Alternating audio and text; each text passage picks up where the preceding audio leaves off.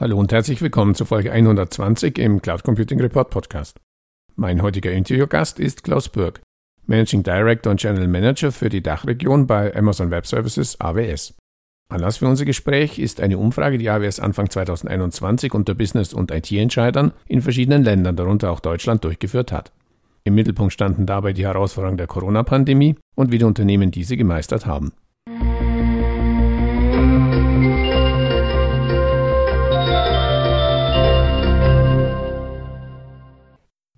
Hallo Herr Birk, herzlich willkommen zum Interview im Cloud Computing Report Podcast. Zum Einstieg bitte ich Sie, sich unseren Zuhörern kurz in zwei, drei Sätzen vorzustellen.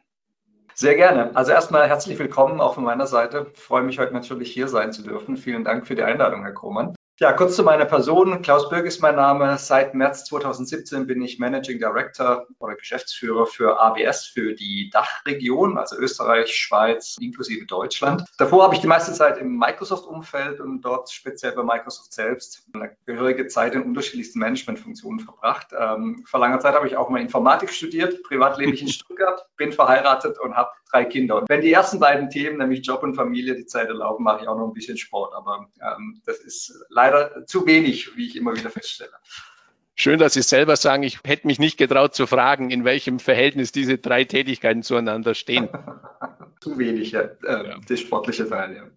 Kommen wir zum Anlass für unser heutiges Gespräch und zwar eine Umfrage, die Sie Anfang dieses Jahres unter Business- und IT-Entscheidern in verschiedenen Ländern, darunter auch Deutschland, durchgeführt haben. Können Sie zum Einstieg ganz kurz etwas zu den Zielen und zu den Daten und Fakten der Umfrage sagen?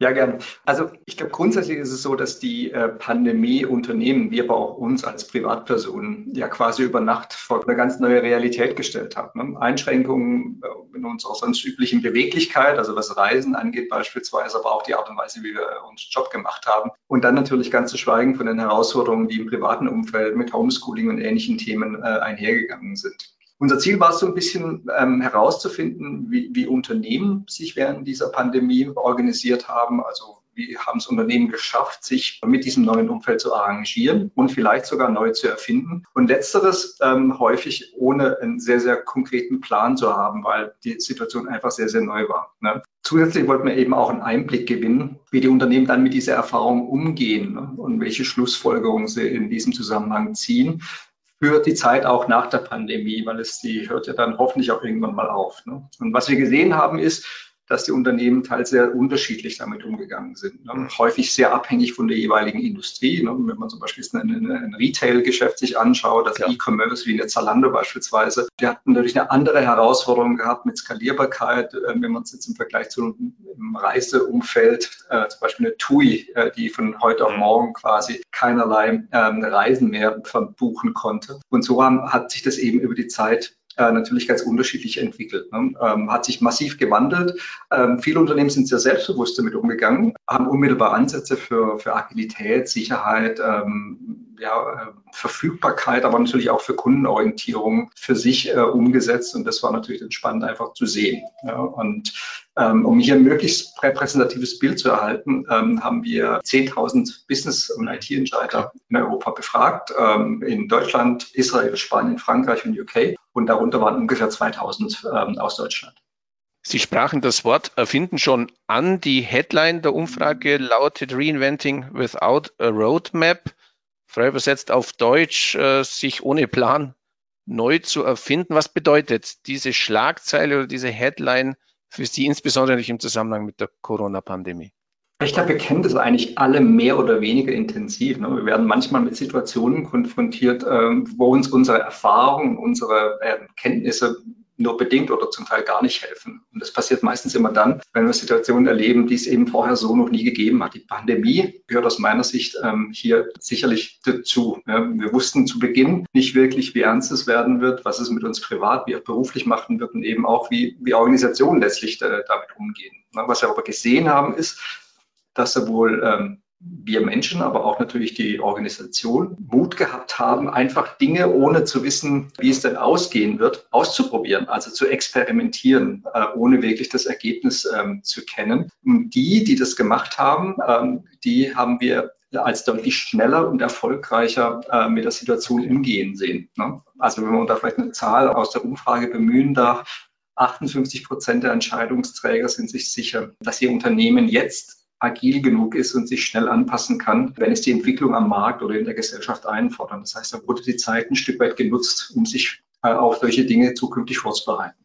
Sie sprachen die unterschiedlichen Herausforderungen schon an, je nachdem natürlich, welche Branche man betrachtet. E-Commerce hat natürlich ganz andere Herausforderungen, eher ja sogar positiver Natur im Vergleich natürlich zum Reisekonzern. Dennoch aber, wenn Sie sich die Umfrageergebnisse anschauen, können Sie so sagen, worin die größten Corona-bedingten Herausforderungen für die befragten Unternehmen bestanden? Gibt es da so einen, so einen gemeinsamen Nenner und natürlich, wie diese dann diese Herausforderung bewältigt haben? Ja, gerne. Also Sie haben es ja gerade schon angesprochen. Ne? Also im E-Commerce-Bereich hat man natürlich eher Skalierungsthemen, während mhm. wenn wir zum, zum Beispiel Maschinen- und Anlagenbau oder produzierendes Gewerbe angeschaut haben, da war eher Unternehmenstransformation, Agilität und, und äh, der Kulturwandel in den Organisationen im Vordergrund. Wenn man es jetzt aber vielleicht mal etwas industrieagnostisch oder über alle Industrien hinweg betrachtet, haben wir sicherlich so drei grundlegende Themen identifiziert. Zum Beispiel 92 Prozent der Entscheidungsträger sahen sich mit der Herausforderung im Zusammenhang mit der Business Transformation. Also wie stelle ich mein Geschäft auf die Situation ein? 89 Prozent äh, hatten Schwierigkeiten, die damit einhergehenden Kundenanforderungen zu erfüllen und 79 Prozent Herausforderungen im Umgang mit ihren Mitarbeitern. Also da steht der Organisationswandel und der Kulturwandel und die neuen Arbeitsbedingungen äh, im Vordergrund. Ne? Und ähm, die Führungskräfte in Deutschland, ähm, auch anhand der Studie nochmal validiert, sind es hiervon überzeugt, dass ihre Unternehmen aus der Pandemie diverse Lehren für die Zeit danach gezogen haben. Ne? Also das heißt im Kontext agilere Arbeitspraktiken, bessere Zusammenarbeit, also rund, alles rund um Kollaboration äh, und dann natürlich, äh, was entscheidend ist, natürlich ist die größere Kundennähe. Und welche Rolle spielt dabei das Thema Cloud Computing? Ja, interessanterweise Unternehmen, die bereits Cloud-Technologien eingesetzt haben oder nur aktiv nutzen, die haben sicherlich am meisten von dieser Zeit profitiert, und konnten natürlich die Mehrwerte, die die Cloud generell bietet, äh, ausnutzen. Also vordergründig sicherlich im Bereich Skalierbarkeit. Äh, wir haben vorher schon mal über E-Commerce bei der Zalando beispielsweise gesprochen, aber auch Elastizität. Also wenn wir gerade nochmal das Beispiel TUI von eben hernehmen, die konnten über Nacht 75 Prozent ihrer IT-Leistung einfach äh, runterfahren. Und das ist natürlich für so eine Situation nicht nur äh, wettbewerbsentscheidend, sondern manchmal auch äh, überlebensnotwendig. Das heißt, ähm, die Unternehmen, die hier Cloud-Technologie Technologien eingesetzt haben, die haben einfach mehr Möglichkeiten gehabt, diese Mehrwerte, die der Einsatz von Cloud bietet, einfach auch zu nutzen. Also in der Befragung zum Beispiel kam raus, dass 59 Prozent der Entscheider haben gesagt, dass sie anhand von oder durch Cloud-Technologien äh, ihre Produkte, Services und Prozesse schneller anpassen konnten und dadurch Innovationen schneller vorantreiben konnten. Und ebenfalls 59 Prozent äh, waren in der Lage, ihren operativen Betrieb zu skalieren und so der veränderten Nachfrage überhaupt erst gerecht zu werden. 61 Prozent der Business Insider haben auch angegeben, dass ihre Unternehmen während der Pandemie neue Cloud-Dienste und Tools eingesetzt haben und dadurch natürlich für die Zeit danach sich besser aufgestellt haben. Mhm. Interessant. Ja, kommen wir vielleicht ein bisschen zur aktuellen Situation. Es sieht ja so aus, als ob es gelingt, die Pandemie äh, etwas in den Griff zu bekommen, auch einzudämmen. Sie sagten schon, Sie wollten natürlich in Ihrer Umfrage nicht nur die aktuelle Situation während der Pandemie abfragen, sondern natürlich auch ein bisschen äh, in die Nach-Corona-Zeit hineinblicken, mit welcher Haltung und mit welcher Stimmung blicken die von ihm befragten Unternehmen in die Zukunft? Ja, das ist interessant. Also wir haben eigentlich in der Fläche äh, ein durchweg positives Bild. Ja, äh, natürlich haben wir pro Industrie gewisse Abweichungen, aber alle zeichnen eigentlich ein sehr optimistisches Bild. Ich denke, das ist natürlich getragen einmal durch die positiven Trends, die wir natürlich auch durch Impfungen und ähnliches erleben. Aber natürlich ähm, erleben wir auch ein deutliches, breites Marktmomentum. Das heißt, alle Unternehmen geben jetzt wieder Gas und, und diesen Rückstau, die es aufgrund der letzten 18 Monate gegeben hat, äh, wo einfach deutlich weniger gemacht werden konnte. Denken Sie an Materialversorgung im, im Supply Chain Bereich ja. und ähnlichem. Da ist jetzt sozusagen wie, wie so eine Art Rückstau und, und der wirkt sich jetzt natürlich auf die Business Dynamik aus. Ähm, hat sich übrigens auch in der Umfrage abgezeichnet. Im Durchschnitt rechnet jedes Unternehmen mit einem Umsatzanstieg in der Größenordnung von 20,8 Prozent. Ne? Und äh, ich habe es gerade schon erwähnt, pro Industrie oder Branche ist es etwas unterschiedlicher. Im, zum Beispiel im Gesundheitswesen äh, 30 Prozent, Telekommunikation 23,6 Prozent, in der Fertigungsindustrie 9,4 Prozent. Das ist durchaus, ich denke, den Umständen entsprechend ein sehr, sehr optimistisches Bild. Ja, auch wenn wir noch am Anfang der Reise stehen, würde ich sagen. Generell glaube ich aber, äh, gibt es noch einiges zu tun. Ja. Also was wir natürlich auch gesehen haben, ist, dass Unternehmen oder nicht alle Unternehmen die Zeit genutzt haben und da natürlich ein, äh, ein, ein technologischer, insbesondere im IT-Bereich, technologische Altlasten vorhanden sind, die es zu modernisieren gilt. Äh, die Firmen, die das jetzt genutzt haben, die sind sicherlich besser aufgestellt. Und die, die Firmen, die es nicht gemacht haben, die haben natürlich jetzt da eine, eine Herausforderung zu bewältigen. Da haben wir gesehen, circa 47 Prozent der Entscheider wissen zum Beispiel immer noch nicht, wie sie diese neuen geschäftlichen Herausforderungen technisch lösen können und dass sie intern da gewisse Widerstände, das heißt kulturell, neue Arbeitsformen innerhalb des Unternehmens äh, zu managen haben. Also alles rund um Change Management äh, ist das sicherlich manchmal ein, ähm, ein behindernder Faktor. Mhm. Weil Sie gerade die Arbeitswelt ansprachen, Sie sagten vorhin auch schon Collaboration, die, die Art und Weise, wie Mitarbeiter miteinander zusammenarbeiten. Mir kommt es derzeit so vor, dass wir beim Weg zurück in die Normalität eine fast skurrile Situation erleben. So wurde noch kurze Zeit vor Ausbruch der Pandemie von New Work gesprochen, das Berufs- und Privatleben miteinander vereint und dabei natürlich den Fokus auf die Arbeit im Homeoffice liegt. Nun, eineinhalb Jahre später, scheinen viele die Nase gehörig voll zu haben vom Arbeiten zu Hause, möchten endlich wieder in ihr Büro. Die sozialen Netzwerke sind derzeit voll mit Bildern von Welcome Back Partys in Unternehmen und Selfies mit strahlenden Gesichtern, dass man die Kollegen und Kolleginnen endlich mal wieder live und nicht nur über die Webcam sieht. Denken Sie, dass es auch beim Einsatz der Technologien, wir sprachen ja auch über Cloud, die einen Pandemiebetrieb ja in vielen Unternehmen überhaupt erst möglich machten, wieder zurück in eine Vor-Corona-Zeit geben wird? Ähm, ja, soweit würde ich, würde ich vielleicht nicht gehen. Ich denke, was wir gerade so ein bisschen erleben, ist so ein bisschen eine Extremsituation. Also wir sprechen auch fast schon, also bei uns im Hause, wir, wir sagen eine Online-Fatigue. Ähm, also das heißt, man ist ein bisschen müde, die, die 23. Videokonferenz zu machen. Ja. Und das ist natürlich, ähm, glaube ich, sicherlich eine Extremsituation, weil es alternativlos war über die letzten 18 Monate. Ne? Und, und, ähnlich, glaube ich, muss man die Zeit davor bewerten, wo man, man natürlich Unternehmen ohne Druck äh, jetzt erstmal die, die bisher bekannte und vielleicht auch komfortable Welt der, der, der Office-Arbeit primär ähm, in den Vordergrund gestellt haben. Und, und, ich denke, wenn man sich das anschaut, also nur mal technologisch betrachtet, Zoom, ähm, also die, die Konferenzsoftware, die, die läuft auf AWS, die mussten von Prä-Corona 30 Millionen Nutzern auf während Corona 300 Millionen Nutzer innerhalb von mehreren Wochen hochskalieren. Das heißt, da gab es auch einfach technologisch ganz, ganz viele Herausforderungen. Ich denke, die sind jetzt zu großen Teilen alle gelöst. Glaube ich, dass wir wieder zurückgehen in eine Prä-Corona-Situation? Das glaube ich in der Tat nicht. Ja. Also weil wir natürlich auch gesehen haben, es, es funktioniert ja in vielen Berufsbereichen, in, in vielen Rollen.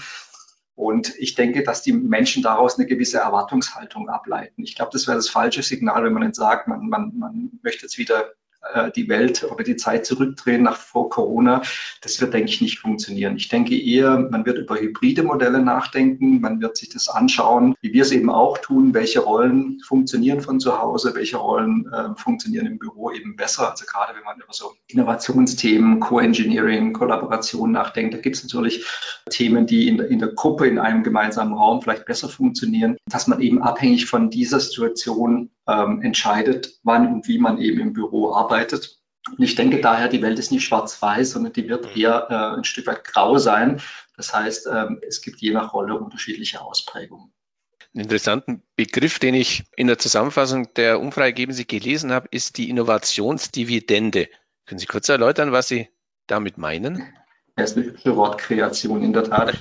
ähm, äh, aber es zielt so eigentlich, ähm, man kennt ja eigentlich so diese Dividendendenke aus der Finanzwelt. Also das heißt, ähm, Investitionen, die man getan hat, ähm, die zahlen dann über die Zeit eine Dividende aus, also Aktien beispielsweise. Ne? Und, so ähnlich muss man muss man es hier eigentlich auch sehen. Das heißt, Unternehmen, die früher in den technologischen Wandel, in Cloud-Technologien, in neue Arbeitsmodelle, in den Kulturwandel in Unternehmen gesteckt haben, da können wir, glaube ich, fairerweise sagen, dass die Stand heute einen, einen Wettbewerbsvorteil sich erarbeitet haben. Und das würde ich sozusagen als Innovationsdividende äh, betrachten. Das heißt, die sind heute eher in der Lage, im globalen Wettbewerb als Sieger oder als, ja, als Führer herauszugehen, wie wenn man nichts gemacht hat. Und, und das ist, glaube ich, ein wichtiger Aspekt, dass man sich in diesem globalen Wettbewerb einfach behaupten muss und äh, Technologie kann helfen, das zu tun. Und das ist die Dividende, die diese Early Adopters, wie man manchmal auch sagt, eben sicherlich ausnutzen können.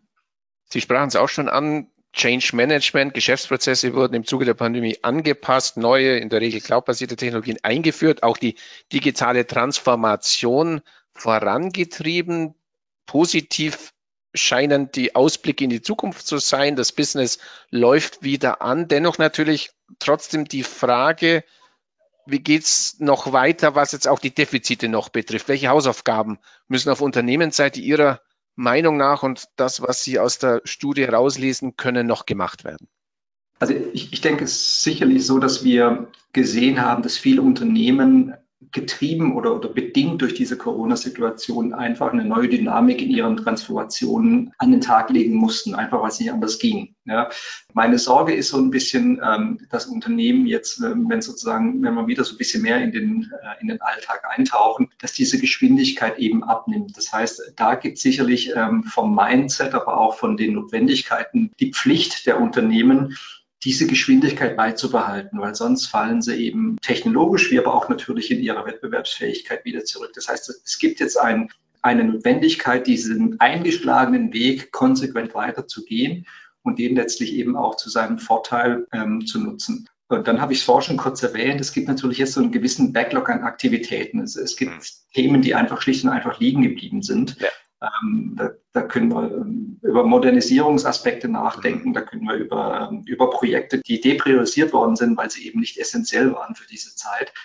Ich denke, da gibt es einfach noch eine Menge an Projekten, die jetzt wieder zu reaktivieren sind. Und das werden wir sicherlich die nächsten ein, zwei, drei Jahre sehen, dass wir da nicht unerheblich viele Projekte plötzlich entstehen sehen, die eigentlich schon mal da waren, die dann aber nicht mehr verfolgt worden sind. Und da, glaube ich, gilt es eben auch, die richtigen Entscheidungen zu treffen und vielleicht auch die richtige Priorisierung für die jeweiligen Projekte zu finden. Und da muss es halt für die Unternehmen eine klare, eine klare Strategie geben. Das sind natürlich in allererster Linie die Entscheider gefragt, aber natürlich auch ihre Mitarbeiter kann das seinen Teil dazu beitragen. Ja, dann lassen wir uns abschließend den im Cloud Computing Report Podcast obligatorischen Blick in die Kristallkugel werfen. Wie es an der Covid-Front weitergeht, ist sicher schwer abzuschätzen. Was aber die Lehren betrifft, die die Unternehmen daraus gezogen haben, hat Ihre Umfrage ergeben, dass nur die Hälfte der befragten Unternehmen erwarten, dass ihre Transformationsinitiativen nach der Covid-19-Pandemie fortsetzen werden. Das geht ja genau in die Richtung, die Sie gerade auch kurz beschrieben haben. Also ist doch wieder die Gefahr da, dass deutsche Unternehmen nach Corona wieder auf die Digitalisierungsbremse treten. Wie fällt da Ihre Prognose abschließend aus? Also meine Prognose wäre, dass ich das nicht in der Dimension glaube und auch nicht sehe. Also die Realität, die wir tagtäglich mit unseren Kunden eben wahrnehmen, ist, dass da, glaube ich, der Groschen gefallen ist. Ja, ähm, natürlich reden wir nicht mit jedem Unternehmen. Ähm, natürlich äh, gibt es da auch, ähm, äh, sagen wir von den zeitlichen Verläufen die jeweiligen Unterschiede. Aber ich würde erwarten, dass das Thema Digitalisierung äh, eine neue Dynamik erleben wird. Ja. Ähm, und es wird sich sicherlich pro Industrie ein bisschen unterschiedlich darstellen, aber ich denke schon, dass Corona hier an dieser Stelle durchaus ein, ein, ein, ein, treibender, ein treibendes Element war. Was ich schon auch glaube, ist, ähm, dass wir noch nicht ganz aus dieser Corona-Welt draußen sind. Wenn wir sehen gerade, wie sich die, die Infektionszahlen mit Delta- und Lambda-Varianten eben entwickeln, da gilt es natürlich ein Auge drauf zu haben, wie wir uns auch mit der Arbeitssituation darauf einstellen. Ne? Also wir sehen natürlich jetzt viele Mitarbeiter in die Offices zurückgehen, und ähm, da den, den, den richtigen, äh, das richtige Maß zu finden, so dass eben ähm, sowohl von der Mitarbeitermotivation wie auch von der Produktivität, wie auch das, was eben pro Rolle sinnvoll und richtig ist, zu finden. Das ist sicherlich auch eine Aufgabe, die es zu lösen gilt. Ähm, aber generell, glaube ich, kann man ähm, als Abschluss sagen, wenn man es rein auf die Digitalisierung beziehen würde, würde ich meinen, dass Corona hier einen sehr positiven Beitrag ähm, zur globalen Wettbewerbsfähigkeit von Deutschland als, äh, als Wirtschaftsnation beigetragen hat. Natürlich gilt es jetzt, diesen Weg weiter zu beschreiten. Ja, ich denke auch, es bleibt auf jeden Fall spannend. Bedanke mich recht herzlich für die Einblicke in Ihre Umfrageergebnisse. Ich wünsche natürlich weiter viel Erfolg und herzlichen Dank fürs Gespräch. Sehr gerne, Herr Grohmann, hat mich gefreut und ähm, ja, wünsche mir natürlich, dass es etwas geholfen hat, ähm, so einen kleinen Ausblick zu geben. Vielen Dank.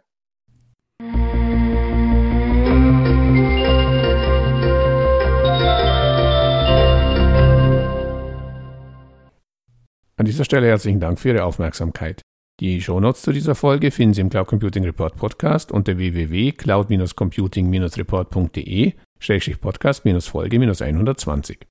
Falls Sie regelmäßig an aktuellen Informationen zum Thema Cloud Computing in Deutschland interessiert sind, abonnieren Sie uns am besten auf Spotify, Apple Podcasts, Google Podcasts oder in der Podcast-App Ihres Vertrauens. So viel für heute. Nochmals vielen Dank, dass Sie heute dabei waren.